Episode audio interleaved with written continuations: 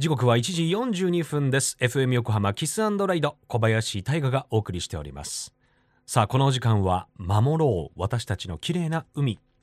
FM 横浜では世界共通の持続可能な開発目標 Sustainable Development Goals SDGs に取り組みながら14番目の目標海の豊かさを守ること海洋ゴミ問題に着目。海にまつわる情報を毎日お届けしております。今週は和食には欠かせません。海苔について。全国漁連。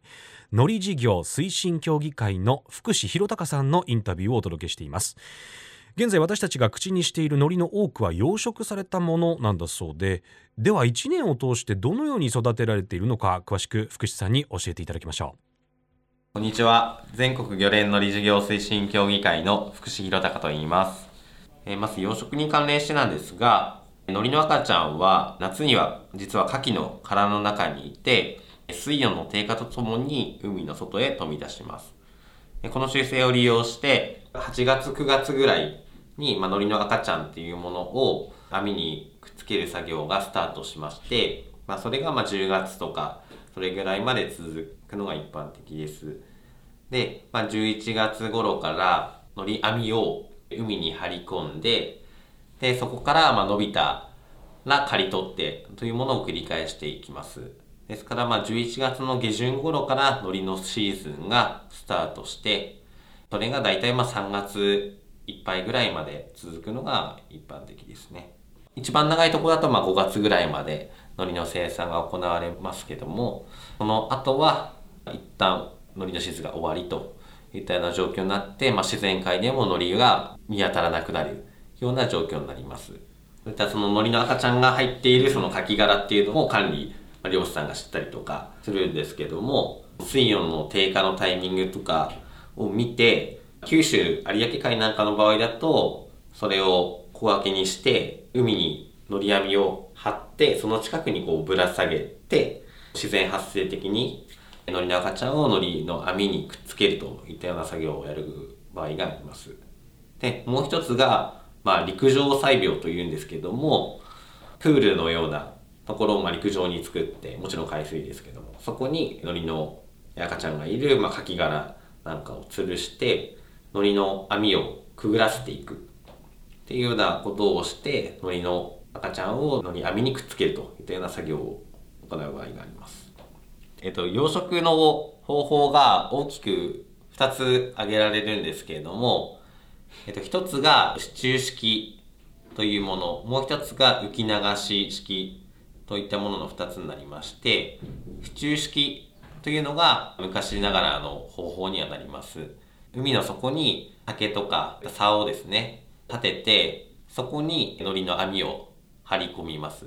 で、そうすることで、干満差によって、海に使ってる時間と、まあ、使ってない時間ができたりとか、っていう方法が一つありまして、で、もう一つが浮き流し式といって、これは、まあ、海の上に網を、まあ、怒りとか、そういったので固定して、まあ、張り込むような方法で、これがまあ何もしなければ海にずっと使ったままの状態になっている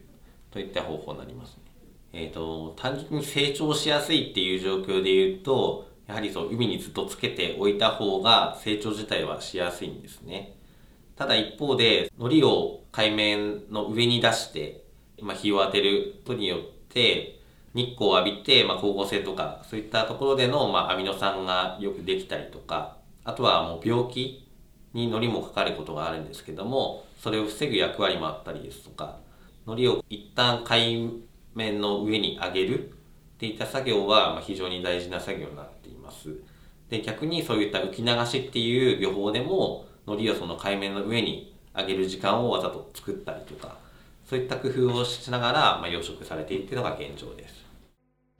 全国漁連海苔事業推進協議会の福士弘隆さんありがとうございました。なるほど。海苔。僕もね海苔大好きでお家でもよく食べるんですけれど海苔は胞子によって増えていきますが実は暖かくなってくると海から消えてしまうということで、えー、それが昭和24年の1949年ですね。研究者によって夏場は貝の中に海苔の赤ちゃんがいるっていうのが分かったんだそうです、うん、海苔の赤ちゃん。そこから飛躍的に養殖技術が向上して現在のように多くの枚数の海苔が私たちの食卓に安定して届くということになったんですよね。で気になるのはいつどのようにしてあの四角い海苔になっていくのかこれについては明日お届けいたします。